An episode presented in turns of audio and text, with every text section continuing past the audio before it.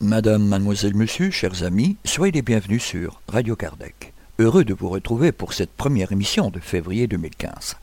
À l'entame de celle-ci, nous vous proposons de suivre une conférence présentée par le docteur Decio Iandoli lors du 7e congrès de médecine et spiritualité de Lyon, le dimanche 19 octobre 2014, sur le thème Le docteur en tant qu'être humain. La traduction simultanée était assuré par notre frère Charles Kempf, secrétaire général du Conseil Spirit International. Pour information, le DVD du 7e Congrès francophone de médecine et spiritualité de Lyon est d'ores et déjà disponible sur commande via le site http congrès avec s.lmsf.org. Cette 194e émission se terminera par les séquences habituelles à savoir l'agenda des activités spirites francophones que vous avez bien voulu nous communiquer, ainsi que les avis et annonces de nos divers partenaires. Pour rappel, il vous est possible de participer par des commentaires sur nos émissions ou pour nous proposer des sujets, vous pouvez nous laisser un message sur notre boîte vocale en formant depuis la Belgique le 04 227 60 76 ou le 032 4 227 60 76 au départ de la France et le 0 352 4 227 60 76 au départ du Grand-Duché de Luxembourg, mais aussi par mail direct à l'adresse courriel de contact sur notre site internet radiocardec@gmail.com. Nous vous souhaitons à tous et à toutes une très bonne écoute. tous pour cette invitation, pour cette occasion. Je voudrais vous demander 15 secondes, après avoir entendu tous mes collègues, il faut que je parle de quelque chose très rapidement, d'un domaine qui n'est pas de mon domaine. Je me rappelle de quelque chose ici, de, quelque chose qui s'est passé quand un journaliste qui a été interrogé par, euh, qui a interrogé Louis Armstrong aux États-Unis, il lui a demandé comment est-ce qu'il définirait la dièse Il lui a répondu que s'il avait besoin d'une définition, il ne serait pas capable de savoir ce qu'est une, dièse. Et je pense que la spiritualité, c'est quelque chose qui ressemble à ça. Et moi et mes collègues, on cherche cette définition parce qu'on veut produire la spiritualité dans la science. Et en même temps, je me rends compte qu'on ne comprendra que ce qu'est la spiritualité, ceux qui sont déjà capables de la sentir dans mes pensées, dans mes aventures, en cherchant cette recherche, cette réponse, et principalement dans la définition qui pour moi est très claire, dans la différence qui est très claire entre la religion et la spiritualité, je suis arrivé à la conclusion que la religion, c'est moi avec les autres. La foi, c'est moi avec moi-même. Et la spiritualité, c'est moi avec la cause première et l'origine de toutes les choses, à laquelle nous, que, nous appelons Dieu. Cela dit, je vais démarrer mon thème. Je vais commencer par un petit voyage, par l'histoire de la médecine. L'histoire de, la médecine occidentale commence avec cet homme, Hippocrate, qui a établi une école de médecine à l'île de Kos. Et la grande différence d'Hippocrate, c'est qu'il faisait la médecine mélangée avec de la philosophie, en même temps que de la philosophie. Lui et Socrate euh, se promenaient longtemps pour discuter de philosophie et de médecine. Et ainsi, il a inclus de façon très consistante la question méthodologique, logique, rationnelle et donc scientifique à la médecine. Hippocrate disait que la santé et le bien-être des personnes est, est dans plusieurs dimensions, pas seulement la dimension biologique, psychologique, sociale, mais aussi la dimension spirituelle et la dimension écologique, qui est l'un des aspects prédominants aujourd'hui sur notre planète et certainement fait aussi partie de notre constitution que nous appelons de santé. C'est Hippocrate qui a fondé la physiologie, la pathologie et la thérapeutique. Entre tout ce qu'il disait et qui marque la manière dont il pensait la médecine et la santé de l'homme, l'une d'elles est que ce qui devient malade n'est pas l'organe, mais la personne comme un tout. Et nous nous sommes un peu perdus sur ce chemin. Souvent, nous oublions que c'est la personne qui tombe malade, parce qu'il n'existe pas de maladie il n'existe que des malades. Il a, il a soigné le roi de la Macédoine qui, avait, qui était malade euh, grâce à de longues conversations et il a eu de très bons résultats. Après Hippocrate,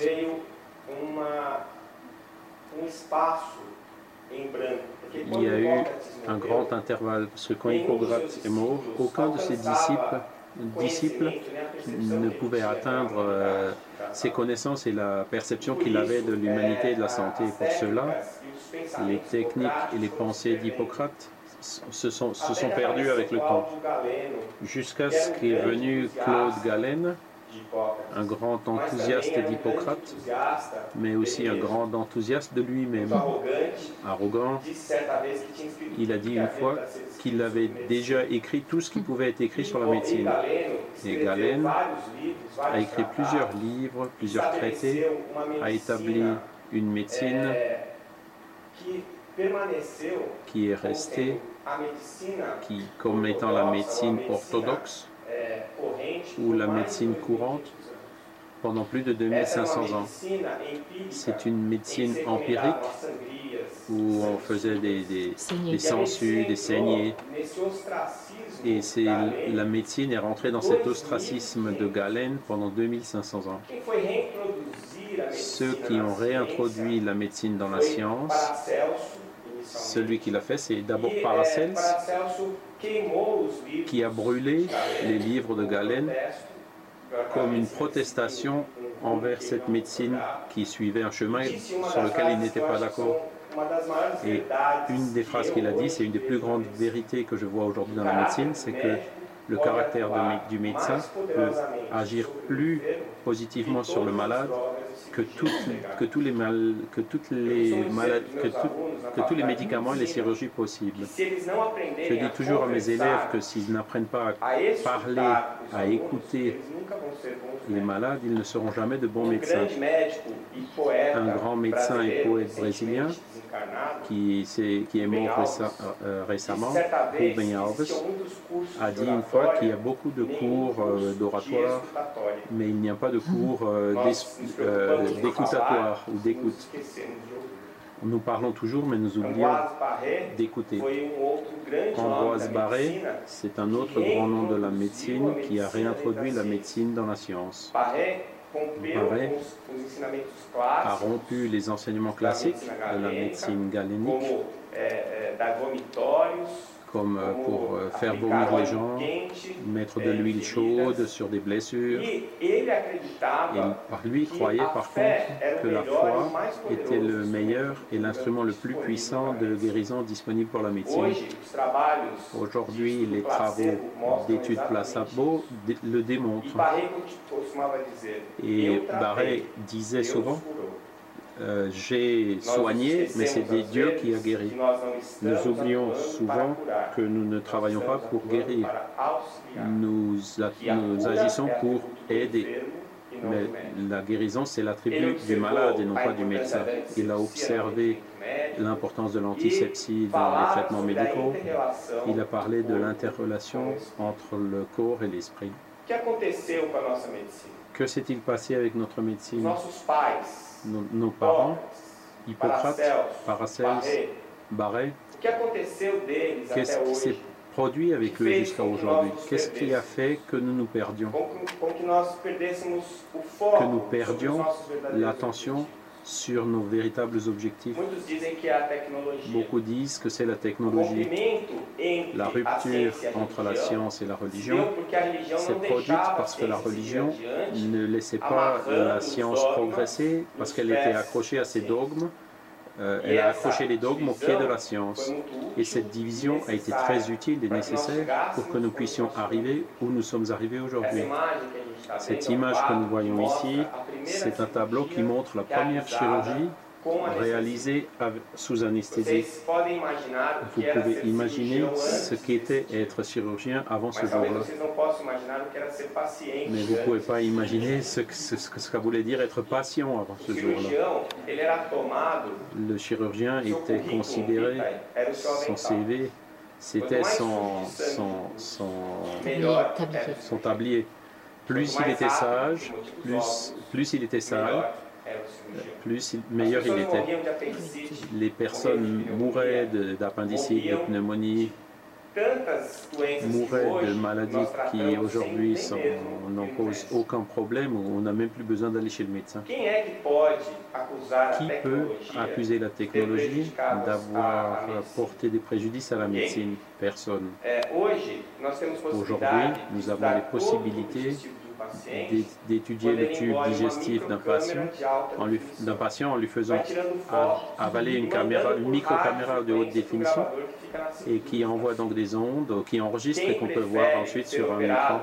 Ceux qui préfèrent être opérés avec euh, une grande chirurgie ou une coupure dans l'abdomen, Aujourd'hui, on peut faire la même chirurgie en faisant par la paroscopie des toutes petites euh, incisions en enlevant l'appendicite, les, calculs de vésicules et ou enlever des tumeurs malignes dans l'intestin par trois simples petits trous. Nous ne pensons pas que la technologie soit un problème, mais elle a un effet collatéral qui est le fait que le médecin se distance, prenne de la distance par rapport au patient. Et donc, je vais parler de l'origine du stéthoscope. Il n'existe pas. Et le médecin, pour écouter le cœur et le poumon, il avait besoin de mettre son oreille sur le thorax du patient.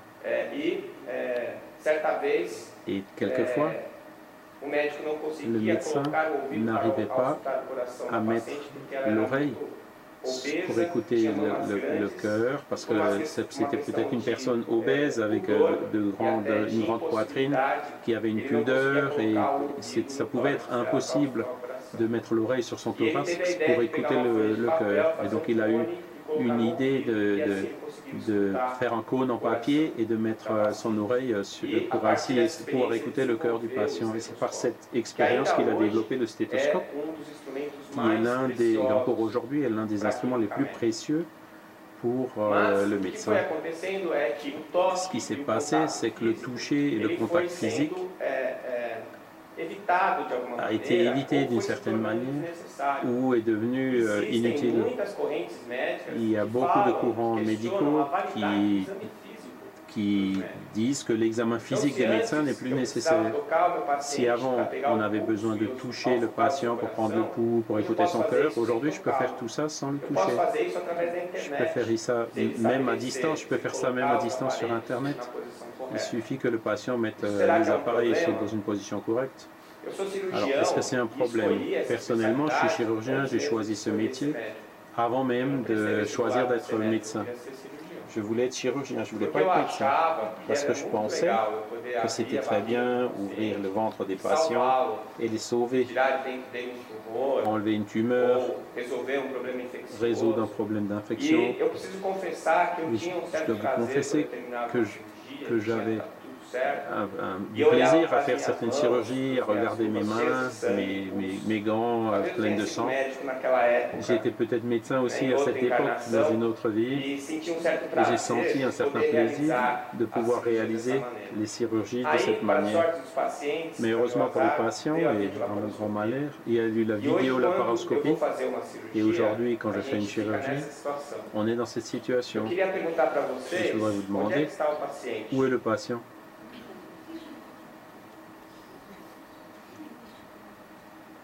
Para quem a equipe está olhando? L'équipe, euh, elle regarde. Qu'est-ce que regarde único l'équipe? Le seul qui regarde le patient, c'est l'anesthésiste. Lui aussi a ses moniteurs pour vérifier ce qui se passe. E. Mais le patient, il est là-dedans, en dessous de toutes ces couvertures, et personne, les gens regardent, les médecins ne regardent même plus, eu regardent même plus.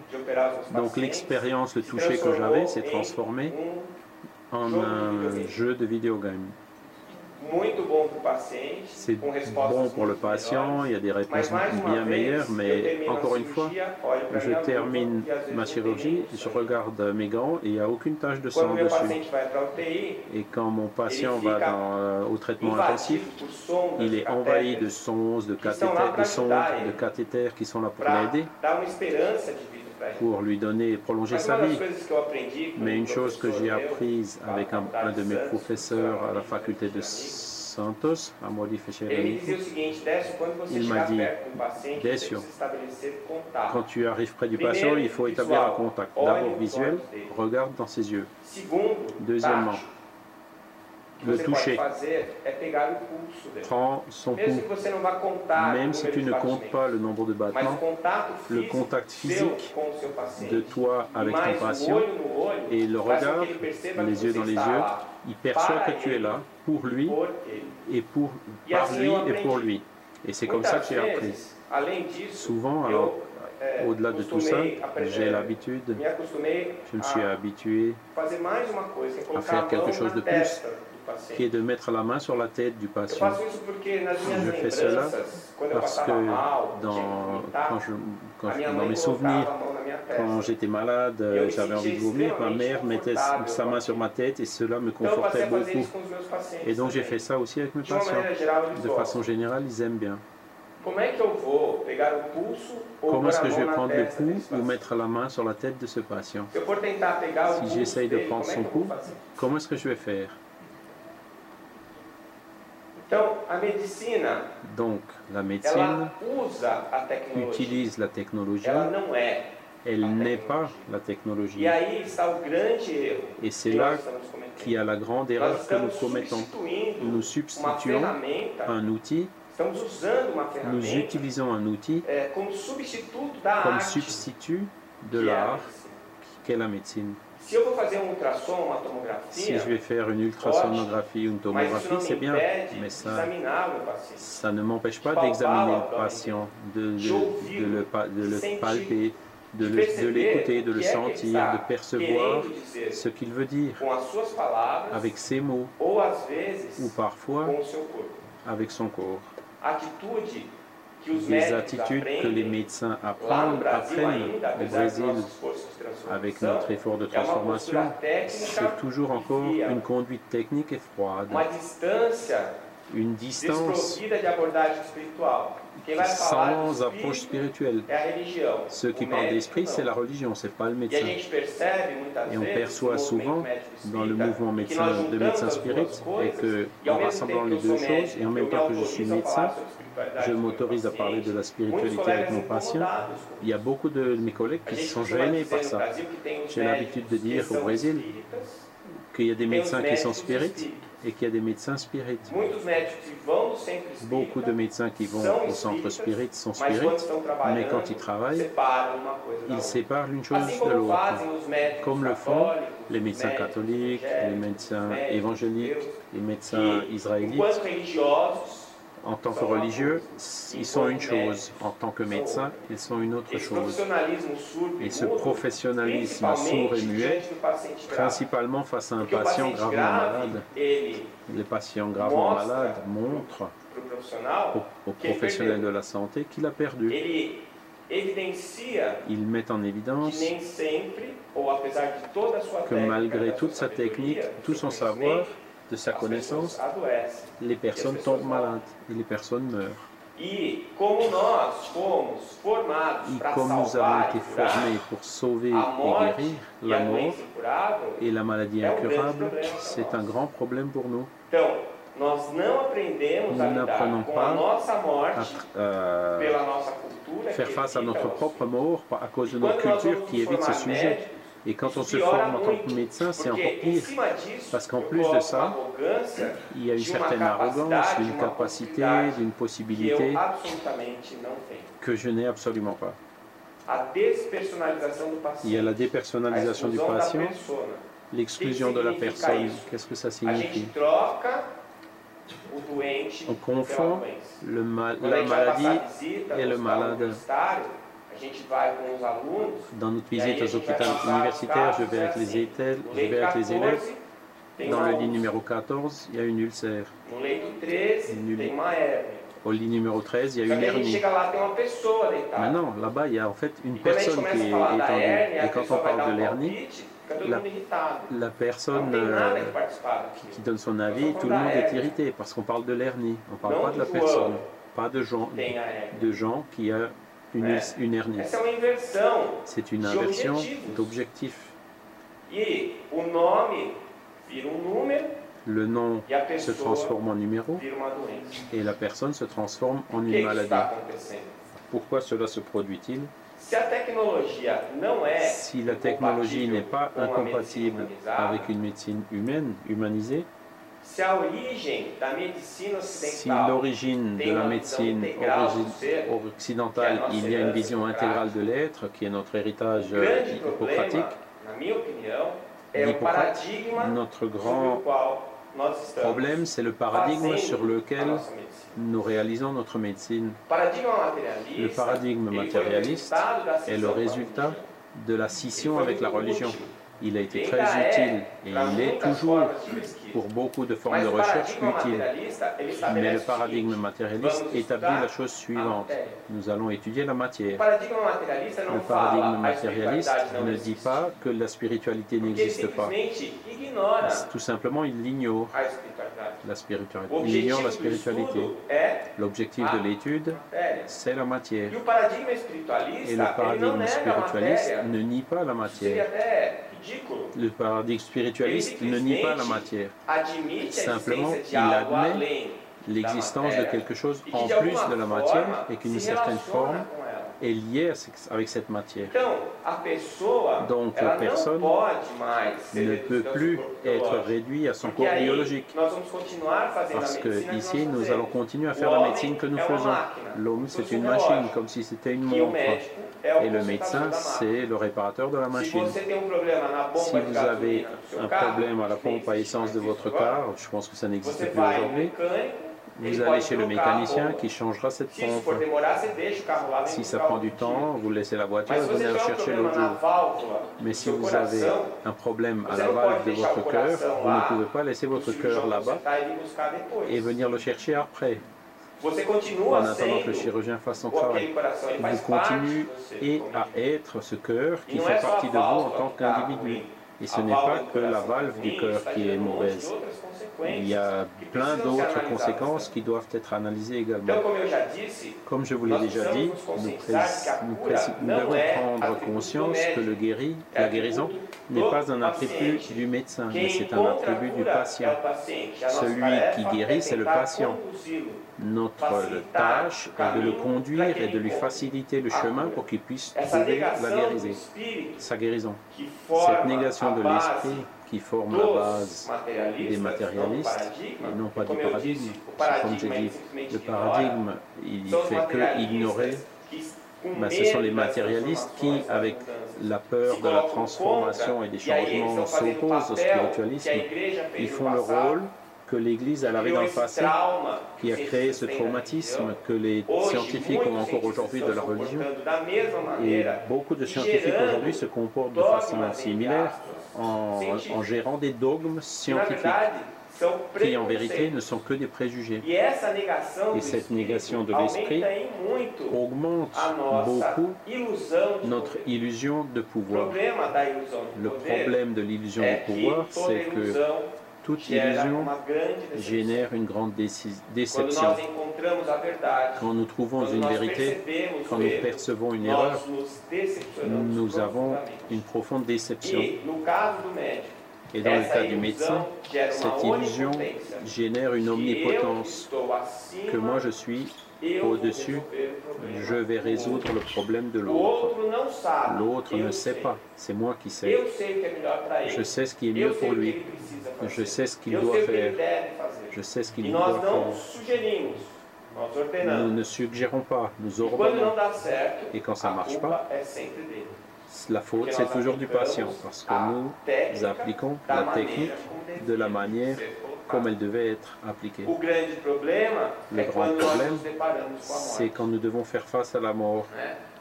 nunca La mort n'a jamais eu un beau visage. Cette image, c'est du Dieu, c'est d'un Dieu mexicain de la mort.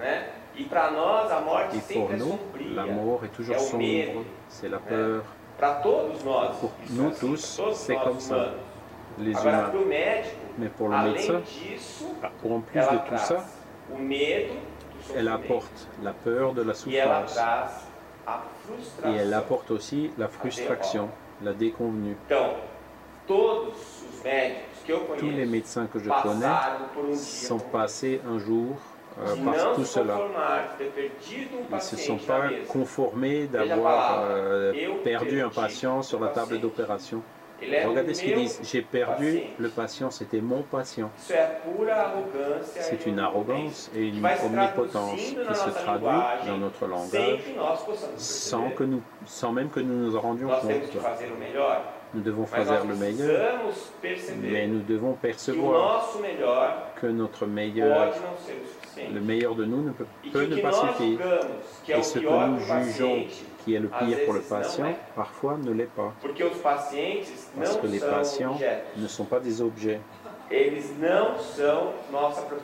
Ils ne sont pas notre propriété. Ils ne sont pas à notre a disposition. Et la famille, la famille n'est pas ceux qui viennent pour euh, vous déranger. La famille n'est pas là que pour vous faire un procès à la fin si ça marche mal. Lorsque le patient tombe malade, la, la E famille tombe malade avec lui. Et nous, les médecins, nous devons aussi donner de l'attention à la famille, tout comme nous la donnons à nos patients. J'ai l'habitude de dire que um lorsque nous faisons un diagnostic grave d'une maladie sérieuse, il faut um former une équipe. Et l'équipe, c'est le professionnel de- les professionnels de santé, le patient et la famille. Si, si le médecin, je fais le diagnostic et c'est moi qui vais faire le traitement, même si d'autres euh, professionnels de santé vont participer, il faut que je sois le coordinateur, mais je ne serai que le gérant. Le chef de l'équipe, c'est le patient.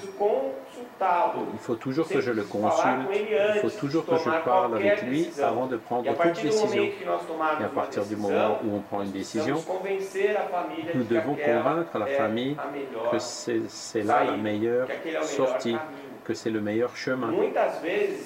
Souvent, J'ai perdu le contrôle de- sur le traitement de mes patients parce que j'ai négligé l'influence de la famille. Je n'ai pas donné l'attention nécessaire que j'aurais dû donner à la famille. Essa arte de Cet comunicar, art de se communiquer, Alessandra en a parlé ce matin, cette capacité de pouvoir voir mon patient comme un prochain qui a besoin de moi, de pouvoir voir la famille comme des personnes qui sont effrayées, qui ont peur, qui ont aussi besoin de mon expérience, parce que mon expérience me fait voir ça tous les jours. Então, se eu fizer isso, Si je fais cela, um grande Je vais faire un grand pas um pour être un meilleur médecin. E aí, tanto faz peu importe la classification que je donne à la thérapie que j'applique. Comme on 40 l'a dit le premier jour, são 40 suficientes secondes suffisent um pour établir un contact avec notre patient. Et Et je suis tout à fait d'accord avec ça.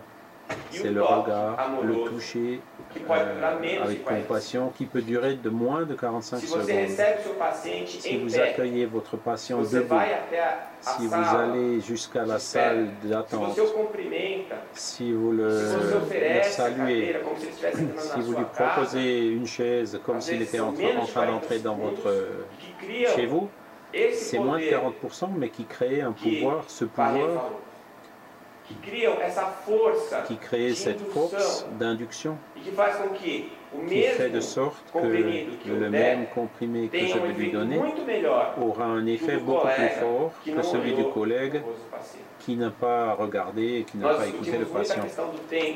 On discute beaucoup la question du temps. Ce n'est pas une question de temps, c'est une question d'espace. Je n'ai pas besoin de minutes. J'ai besoin d'un espace mental. penser à mon patient. comme il l'est, de le regarder. Ce n'est pas une question de temps, c'est une question d'espace. La médecine aujourd'hui chemine vers une industrialisation, vers une, mercantilisation. Je ne sais pas comment c'est en France, mais au Brésil, les patients vont chez le médecin pour faire un diagnostic. Il l'envoie par un autre, il vers un autre, il l'envoie ensuite chez un autre. C'est tout, un montage travaille au Brésil dans une institution publique depuis plus de 15 ans et je sais comment ça se passe. J'étais le chirurgien du lundi de l'hôpital du J'arrivais le lundi matin et je voyais le lundi quels étaient les patients que j'allais opérer. Ils avaient une tumeur, une hernie, une de la vésicule.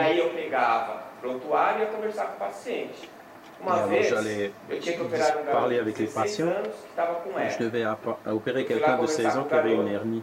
Et je suis allé voir chez ce, chez gamin. Il n'a pas su me répondre. J'ai regardé son histoire. Il jouait au foot et à la fin du, match de foot, il avait mal au, au bas-ventre. Et donc il était aux urgences. Le médecin a vu un jeune après, il avait mal après le foot. Sans l'examinant, il a demandé au chirurgien, il pensait que c'était une hernie. Il a pris une consultation avec un spécialiste, il a allé chez le chirurgien. Il a, à qui il a remis la lettre du premier médecin. et qui lui donnait un diagnostic hernie euh, à droite. Le médecin ne l'a pas examiné non plus. et a demandé des examens préopératoires qu'il devait emmener à l'hôpital. Quand il serait prêt, c'est ce qu'il a fait, il les a emmenés à l'hôpital. Et quand il est arrivé à l'hôpital, il a été accueilli dans l'ambulatoire pour, préparer la chirurgie. Le médecin l'a reçu et il a pris une date pour faire la, chirurgie le lundi. Le patient, il est rentré, il a été interné à l'hôpital le dimanche. Il, il, a fait cette internation rapidement, il ne l'a pas examiné non plus. Et après qu'il m'a raconté cette histoire, je lui ai dit de se mettre debout, je l'ai examiné et il n'avait absolument pas d'air. Je lui ai demandé s'il avait toujours mal. il me dit que dès qu'il était sorti du premier médecin, la douleur avait disparu.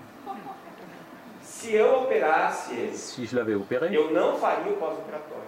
je n'aurais pas fait le post-opératoire celui qui allait le voir le lendemain, ce serait un autre médecin qui allait le, libérer de l'hôpital. Il, aurait vu l'examen post-opératoire avec un autre médecin. Et c'est là où on se demande qui est le médecin de ce, de ce patient, je ne sais pas le dire. Et le patient encore moins. Le paradigme spirituel change beaucoup cette euh, logique, parce que l'être humain est plus que son corps biologique. Selon ce paradigme, il introduit des questions philosophiques et morales comme des facteurs de santé ou de maladie. Et là, on revoit Hippocrate qui faisait exactement cela n'est-ce pas? L'attention principale était centrée sur la personne et non pas sur la maladie. Nous faisons la médecine de la maladie, mais nous devons faire la médecine de la santé. Et nous devons aussi reformuler le concept de guérison, qui est lié directement au concept de santé. Nous ne savons pas ce que signifie être sain. La définition de la santé de l'OMS est en déphasage. Et même en déphasage, elle ne prend pas en compte la médecine que nous faisons aujourd'hui. Parce que pour l'OMS, la santé n'est pas seulement l'absence d'une maladie, mais le bien-être bio-psycho-physico-social. Il n'y a pas le spirituel, l'écologique. Et même avec ça, on ne fait pas cette médecine. Nous ne faisons qu'une médecine biologique. Point final. Cette santé, qui est déjà une utopie, à mon avis, elle est encore incomplète parce que je connais des personnes qui ont des problèmes de santé biologique et qui sont beaucoup plus saines que d'autres qui n'ont rien selon le diagnostic médical. Qu'est-ce que ça veut dire être sain? Qu'est-ce que signifie le bien-être? On en a parlé ici. Então, é, a cura La guérison biologique n'est pas nécessairement la guérison du patient. Quand nous prenons soin de nos patients, nous ne nous en rendons pas compte. Nous devons défragmenter, Le malade. Comme disait Marlène, le, patient est écartelé, le, cœur va au cardiologiste, l'estomac va au... et s'il n'a rien, il va chez le psychiatre. O genou aquele chez l'orthopédiste. Le psychiatre, c'est celui qui ne traite rien. Les patients qui vont le chercher, ils n'ont rien. Qui vont le voir, ils n'ont rien. Ou alors, Si le psychiatre ne voit non plus aucun para o psicólogo. trouble Esse, então, Psychique, não trata il va chez le psychologue. et le psychologue, il ne traite rien chez les personnes qui n'ont É rien. Et ça, c'est la médecine que nous as aujourd'hui. Et c'est comme ça que les choses se produisent. Mais c'est comme ça aussi. Est-ce que c'est comme ça qu'on veut que ça continue? Est-ce qu'il faut qu'on continue à traiter des maladies et pas Será la que a malade, gente et les malades? On ne va pas donner des valeurs aux aspects moraux, aux aspects spirituels de nos patients Est-ce qu'on va continuer à, à être aveugle devant tout ça et feindre que nous sommes meilleurs? Le patient rentre dans, notre euh, cabinet et sort de la même façon. Il y a un travail qui a été fait au Brésil dans la plus grande euh, service des urgences dans l'hôpital des cliniques à São Paulo. Mais recherche quel est lata l'i- à de lixo demander do pronto-socorro quel est l'item le plus fréquent qu'on trouve dans les poubelles de, de- de cet hôpital. Eh ben, C'était des ordonnances. Il rentrait, le médecin l'a pas regardé, il prescrit, a ele il a, il a- il a prescrit- fait une ordonnance. Pegou En fait, c'était déjà sur la table, c'était celle d'une autre.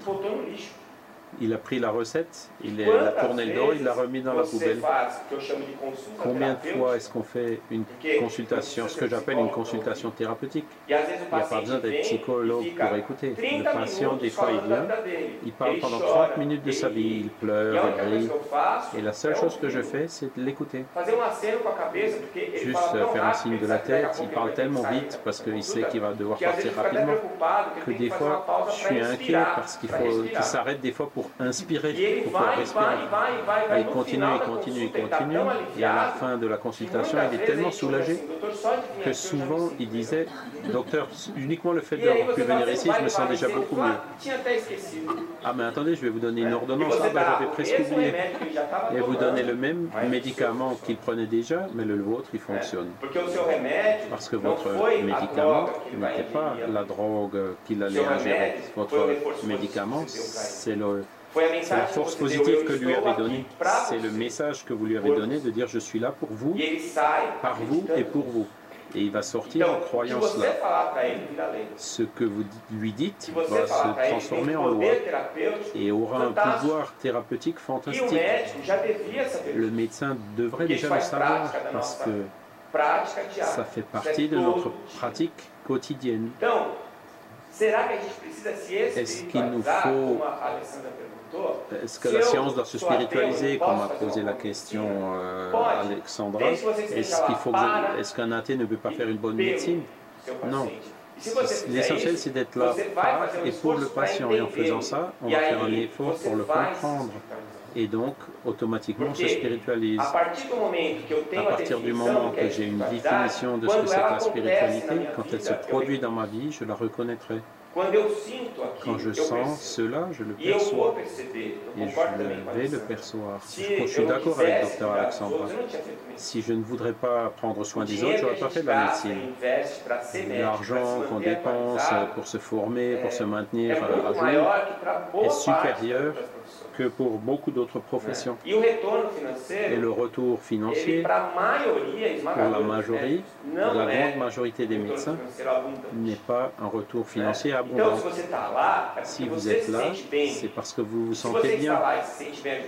Et si vous sentez que vous aidez les autres, c'est parce que vous avez une spiritualité. Mais vous savez juste ne pas lui donner le nôtre. Accepter de, de, intrinsèquement la nécessité de Dieu, il nous faut donc euh, une théorie pour pouvoir expliquer les effets que nous voyons.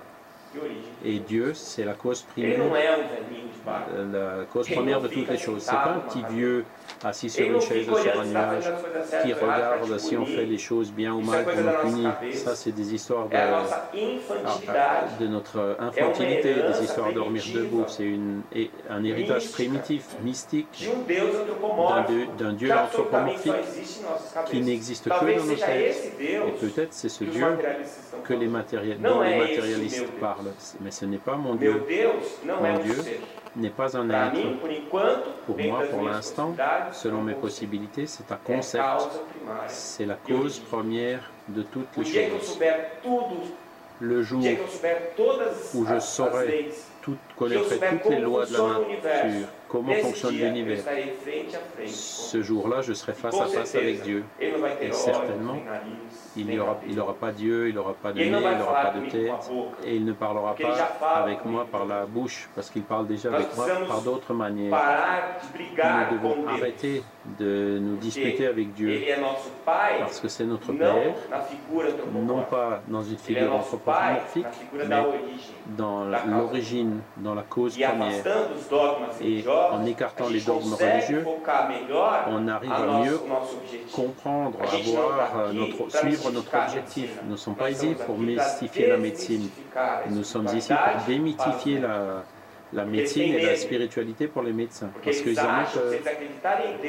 pensent que s'ils vont croire en Dieu, ils ne seront plus de bons médecins. Et c'est exactement le contraire qui se produit les, beaucoup de gens font face à cette euh, réalité que nous, bien qu'être médecins, avant d'être médecins, nous sommes des êtres humains avec les mêmes besoins, les mêmes ressources que les autres. Et tant que nous ne résolvons pas ce dilemme philosophique auquel nous faisons face, d'accepter la mort, et c'est justement la mort que nous combattons, tant que nous ne nous demandons pas à nous-mêmes qui sommes-nous, d'où venons-nous, d'où venons-nous, d'une façon honnête, vous avec vous-même, selon la foi, eh ben, tout ça, nous n'arriverons pas à donner un pas en avant par rapport au matérialisme. Et quand nous tentons d'aborder la spiritualité avec nos passions, nous, nous le ferons d'une façon erronée. La foi n'existe que sûre et forte si elle est construite sur des bases logiques et rationnelles. La fé qu'on emprunte à quelqu'un d'autre, elle se termine, elle est volatile, elle s'use. Il faut que je construise ma foi dans mon cœur. Mon, esprit doit croire que cela, c'est une vérité. Et si je le crois, en testant tous les jours avec ma logique et ma raison, et que cela prouve dans mon, então, quotidien, alors je serai croyant par rapport à cela. Parce que je croirai dans la réalité que je que vois et que j'expérimente et que je teste tous les jours.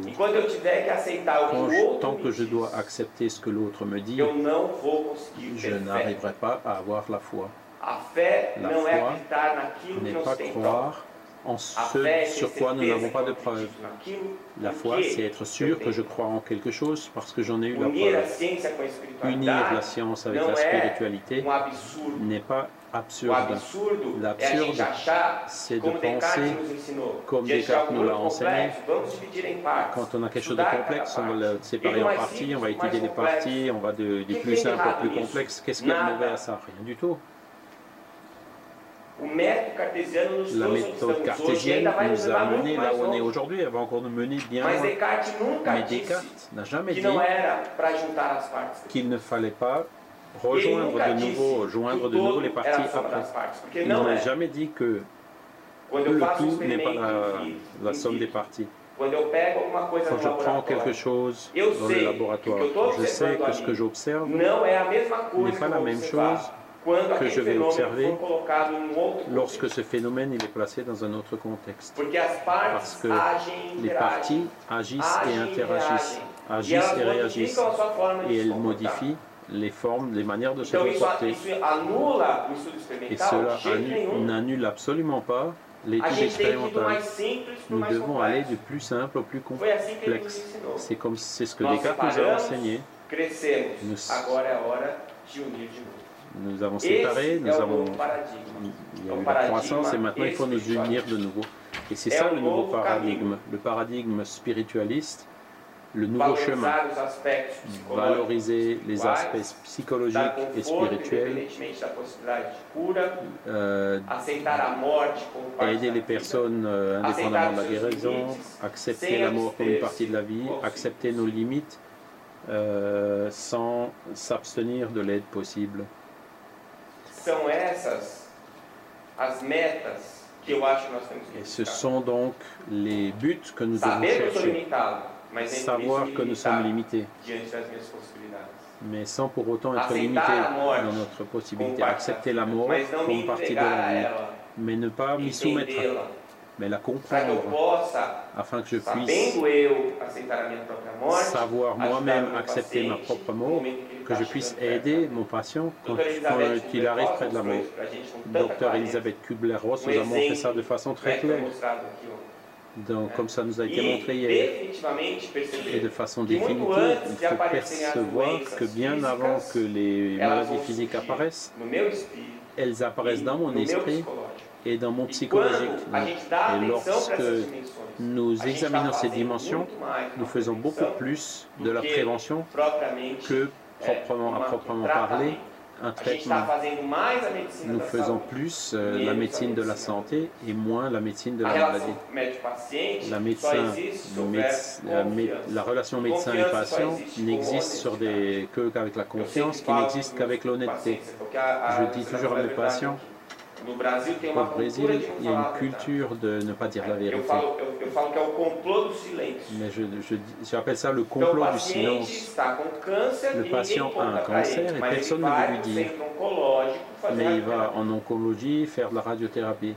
Ele está lá com um monte Il de est gente là-bas careca, avec plein de gens qui ont ele plus de está lá tomando cheveux, quimioterapia, il fait de la ele olha para os chimiothérapie, familiares e fala assim, il regarde ses membres de la famille, amarelo, et les, não, les pai, membres de la famille font un sourire narquois et disent non, non, c'est... Le patient, en fait, il se trouve isolé, seul, parce que personne n'a le courage de lui, de lui parler de ce sujet.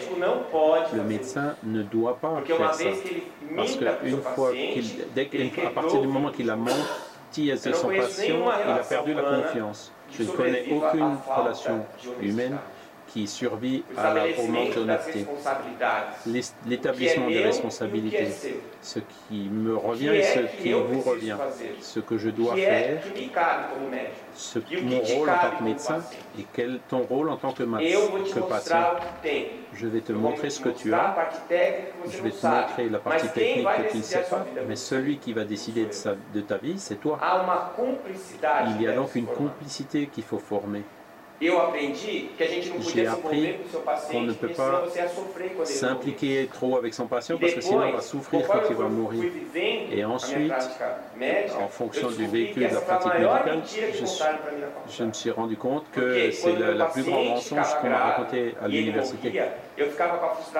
Parce que quand le, le patient mourait, j'avais la frustration qu'il était mort et d'avoir rien pu faire pour lui. Et quand, par contre, quand je me suis e plus impliqué avec mes patients, que je me suis permis de les aimer, de, montrer, de montrer de l'affection pour eux, ce qui s'est passé, c'est que je restais à côté d'eux jusqu'à la fin. et quand ils mouraient.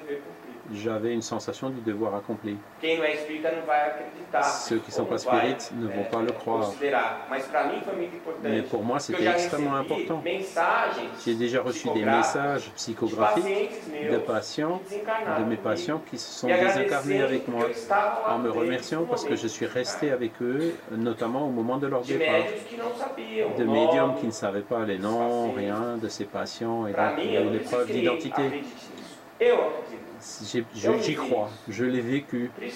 C'est pour ça que je sais ce que c'est que la spiritualité. Je l'ai vécu, je le sens. Elle est en moi. Je n'ai pas besoin de, de me donner à moi-même une définition.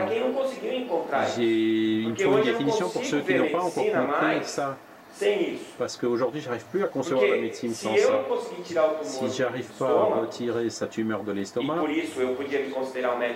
et donc je peux me considérer comme un médecin incompétent, ou que euh, mon intervention a échoué, il a écrit que ma présence à ses côtés, le jour où il est mort, était extrêmement importante pour lui, parce que ça lui a apporté une sécurité. Et je me suis rendu compte que beaucoup plus que ma technique de chirurgie, ma spiritualité a été extrêmement utile dans le traitement et dans l'acheminement de son corps. Comment est la médecine aujourd'hui? C'est la déspersonnalisation. Le, mé- médecin qui, est- qui veut sauver et guérir, que la mort est une tabou, la formation technique est exclusive, ainsi que la distance avec la spiritualité. Ça, c'est telle qu'elle est. Et comment qu'elle devrait, telle qu'elle devrait être selon le paradigme spiritualiste, c'est la personnalisation. réconforter. Au lieu de sauver et de guérir, parler de perdida. la mort et pas de l'interdit Une formation humaniste. Et pas technique. falou aqui, eu lembro muito bem. Je me rappelle très bien de ça. vezes eu, La- eu les premières fois quand je suis arrivé à l'association des médecins spirites, avant même d'être spirit, Eu, eu fui na primeira reunião j'étais à la première réunion de l'association des médecins la spirites avant d'aller dans un centre spirit. La première fois que j'ai entendu Dr Marlène falou parler, elle a dit Nous, médecins uma défendons une position spiritualiste, avant tout, nous devons être de très bons techniciens. Et c'est exactement ce qu'elle vient de répéter ici. Parce que dès que vous défendez que você ils vont regarder ce que vous faites. Les médailles, les couronnes que l'on met, qui sont les titres académiques, ne qualifient pas, ne nous qualifient pas en tant que palavra. Mais ils qualifient notre parole. pour pouvoir e aller au e pupitre et dire quelque chose et, ouvir o que a gente vai falar. et qui est quelqu'un pour écouter ce qu'on dit. Donc, cette formation technique est nécessaire, é fondamentale, mais elle n'est pas suffisante. Il faut aussi une formation E humaniste. Et pour nous qui sommes dans les universités, nous luttons pour introduire cette formation humaniste dans ces universités et faire de sorte que sejam élèves ne soient pas que de bons techniciens, mais qu'ils puissent e percevoir aussi où et comment ils vont utiliser cette technique. Ils ne vont pas faire ça sur des machines, sur des objets, ils vont faire ça sur des E personnes. Et en refaisant ce pont e entre la espiritualidade. science et la spiritualité. E? Pourquoi que le, le petit garçon il marche avec les mains en arrière et la tête vers le bas? Est-ce qu'il est déprimé, déprimé? Il est dépressif. Ou le- dans- il n'y avait pas de sucre dans son biberon? Non, c'est parce qu'il suit l'exemple de ses parents. Des autres. Comme Dr Marlène le dit hier, je pense que le, mouvement spirit, c'est não pas un mouvement de masse, c'est une minorité créative.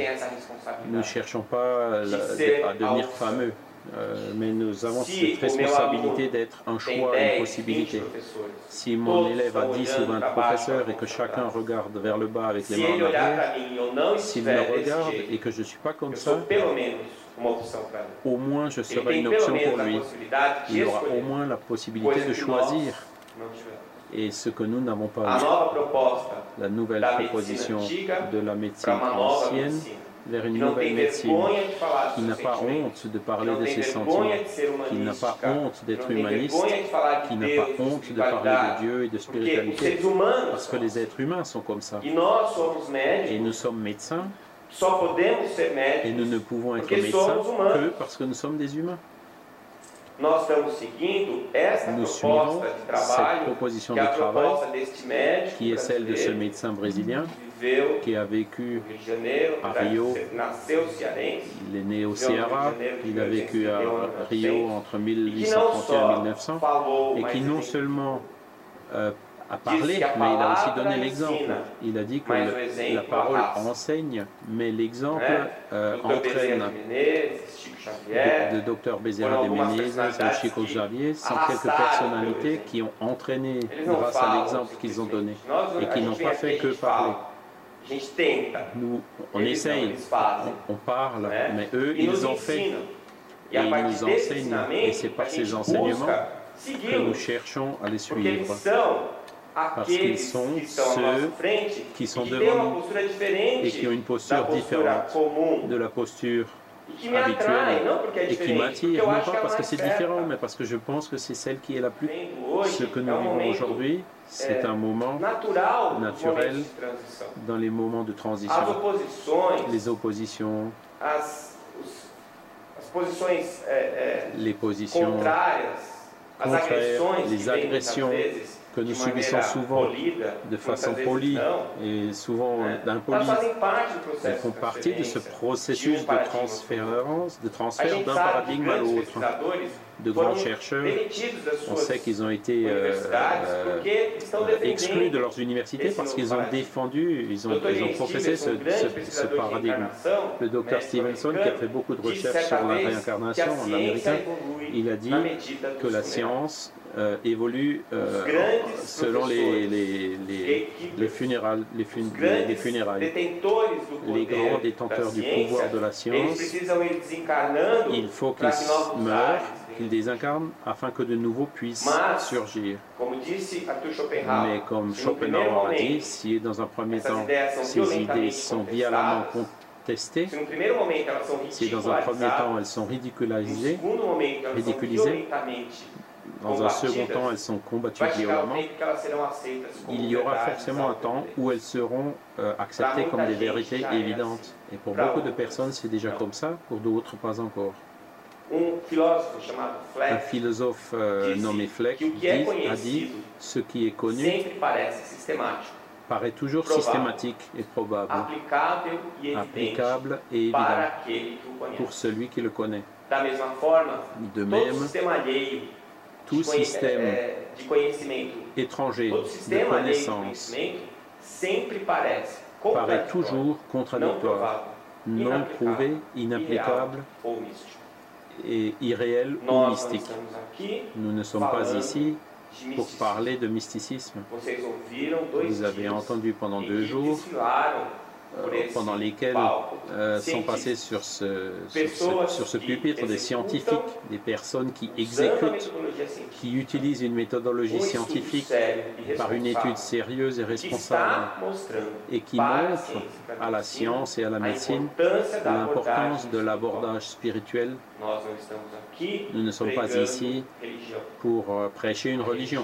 La religion a son importance, les communautés euh, ont o une influence sur la santé, é o mais ce qui compte, c'est ce qui est dans nos cœurs, dans nos consciences, parce que c'est à partir de cela qu'on arrive à se lier à la cause première de toute chose, avec ou sans religion. La religion, comme je l'ai dit, c'est comme un marteau. Si je l'utilise pour construire ma maison, il est bon. Si je le mets sur la tête de mon frère, il est mauvais. As ferramentas são neutras. Les outils Elas sont neutres. ruins, Ils sont bons ou faço. mauvaises selon la manière dont on, ce qu'on fait avec. Et la Agora, religion est un outil. Mais la connaissance, la discussion de la connaissance, le développement du savoir que génère ce à quoi je crois, qui est la foi. que. Je dis que je suis Que spirit 25 parce que anos, ça fait quando eu li a 25 primeira ans, quand je suis, quand j'ai la première fois lu le livre des esprits, j'y ai trouvé une vérité. 25 anos não teve Et dans ces 25 que eu ans, il n'y a pas un seul jour où j'ai remis ça en dia question. que Il n'y a pas un seul que jour où je me suis dit, est-ce que c'est vraiment que vrai? Et chaque fois que j'entends quelqu'un qui, qui contredit, je lui réponds avec moi-même, en moi-même, parce que Kardec lui-même a dit que le spiritisme ne sera considéré une vérité que s'il peut être confronté à la vérité euh, en permanence. Je n'ai pas besoin d'avoir peur de la connaissance scientifique parce qu'il révèle des vérités. Et si le spiritisme est la vérité, comme je le crois, aucune peur à avoir. desde o momento em que eu tomei Dès que j'ai pris dessa connaissance de cette doctrine, e que eu comecei a que j'ai commencé à, étudier, à l'étudier, parce que je suis né dans une famille catholique, catholique euh, sans pour autant me considérer comme religieux. Chaque, chaque jour qui passait, chaque expérience que je vécue, chaque portion de science qui a été euh, prouvée et qui lido prouvait ce que j'ai lu par l'intermédiaire de Kardec et Chico então ma foi E devenue eu chaque fois plus robuste. Et aujourd'hui, je dis que je suis spirit parce que je suis vraiment convaincu que c'est la vérité. Et c'est pas Amanhã, pour- et même pour- à cause de ça, demain, je- quand je vais me réveiller, je ne vais pas me reposer la question si c'est vrai ou pas.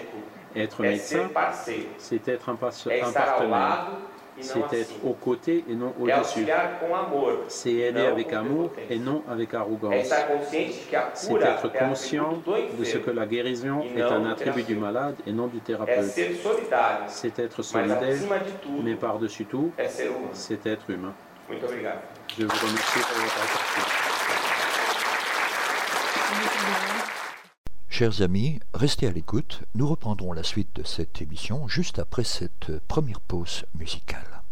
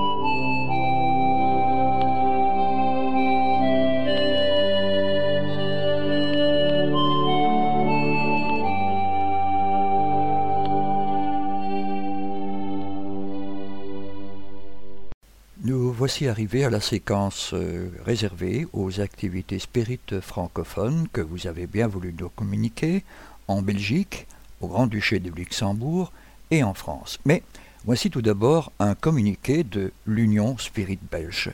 L'Union Spirit Belge a besoin de bénévoles. Au-delà de l'aspect philosophique, la mise en pratique du spiritisme est le plus bel exemple qu'il a bien été compris. C'est pourquoi l'Union Spirit Belge souhaite réaliser différents projets et soutenir les associations qui, de par leur activité, viennent en aide à leurs prochains et participent ainsi à la réalisation d'un monde meilleur. Dans cette optique, nous faisons appel à toutes les bonnes volontés pour soit soutenir directement nos projets, soit soutenir les projets des associations que nous parrainons. Dans la rubrique Projets de notre site internet, vous trouverez tous les détails des projets en cours ou à venir de l'Union Spirit Belge ainsi qu'un lien de ou des associations parrainées. Toutes les bonnes volontés sont les bienvenues. Que vous soyez manuel ou intellectuel, que vous ayez une heure par semaine ou plus, que ce soit régulièrement ou occasionnellement, vous pouvez nous aider. À cette fin, vous trouverez un formulaire électronique que vous pouvez remplir. Formulaire candidature au bénévolat. Si par contre vous ne disposez pas de temps libre, vous pouvez toujours nous apporter votre soutien via notre compte en précisant éventuellement le ou les projets que vous voulez soutenir. Le numéro de compte 142 06 284 64 26. Union Spirit Belge, 43 rue Maguin à 4000 Liège, C'est ainsi, et depuis quelques années déjà, que la Fédération Spirit de la province de Liège en Belgique vient en aide aux plus démunis. Si vous souhaitez nous aider quelques heures le samedi lorsque vous êtes disponible, merci de contacter notre sœur Renée Body en formant depuis la Belgique le 04 342 17 19. Elle se fera un grand plaisir de vous expliquer ce que l'on attend de vous. Merci d'avance pour eux. Prochaine activité du Centre d'études Spirit Alain Kardec de Bruxelles. Pour rappel, tous les lundis, groupe de vibration collective ouvert au public, et ceci dès 19h30. Tous les mercredis à 19h30, permanence pour l'Évangile au foyer. Le samedi 14 février 2015, le groupe de discussion des parents et le groupe des enfants auront ensemble, et ce dès 15h45, un projet social. Il y aura ensuite exposé des bas spirites, Jésus, Fils de Dieu, rapide historique, exemple à suivre, le pardon, évangile au foyer, soins et hygiène du foyer, et ceci dès 18h30.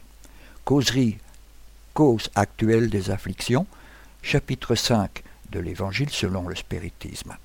Entrée libre et gratuite, 134 rue Louis App à 1040 Bruxelles. Téléphone 0491 74 92 34. Attention, il n'est plus possible de rentrer après le début des cours. En France, l'association du chemin organise une conférence le samedi 14 février 2015 à 14h30 sur les mémoires de vie antérieures. Le parcours de vie d'Emmanuel le conférencier sera Charles Kempf, le premier secrétaire du Conseil Spirit International. Venez découvrir les différentes vies d'Emmanuel et comprendre les lois qui régissent la réincarnation à travers ce parcours exceptionnel à travers les siècles. Conférence Mémoire de vie antérieure. Le droit d'entrée est fixé à 9 euros. Il comprend l'entrée plus une boisson. La réservation est obligatoire. Merci de contacter, l'association par mail à l'adresse suivante asso.du.chemin.free.fr. La salle AEP, 5 rue de l'Artisanat, à 69 290 Grézieux-la-Varenne, à Cluse. L'association La Source d'Espérance, dont le siège social se trouve au numéro 147 chemin Freinet à 74 300 Cluse, propose une conférence le samedi 14 février 2015 de 14h à 18h sur le thème de la psychogénéalogie. Celle-ci aura lieu à la cafétéria des Lacs, 368 avenue de Savoie à Bonneville. Pour renseignements complémentaires, merci de prendre contact par la voie téléphonique en formant depuis la France le 06 81 05 39 95 ou par courriel à l'adresse suivante la source d'espérance en un mot at free.fr. À Paris, Vincennes, l'Association parisienne d'études spirites APES propose une conférence le vendredi 27 février de 20h à 22h30 sur la compréhension de la souffrance selon la vision spirite. Celle-ci nous rend-elle plus serein face aux adversités de la vie? Pour renseignements complémentaires, merci de vous rendre directement sur le site de l'association à l'adresse suivante www.apes-asso.fr ou par courriel à l'adresse mail at apes-asso.fr ou par la voie téléphonique en formant depuis la France le 0 141 931 708. Chers amis, merci de bien vouloir rester à l'écoute. La suite des activités et communiqués de nos divers partenaires juste après cette seconde pause musicale.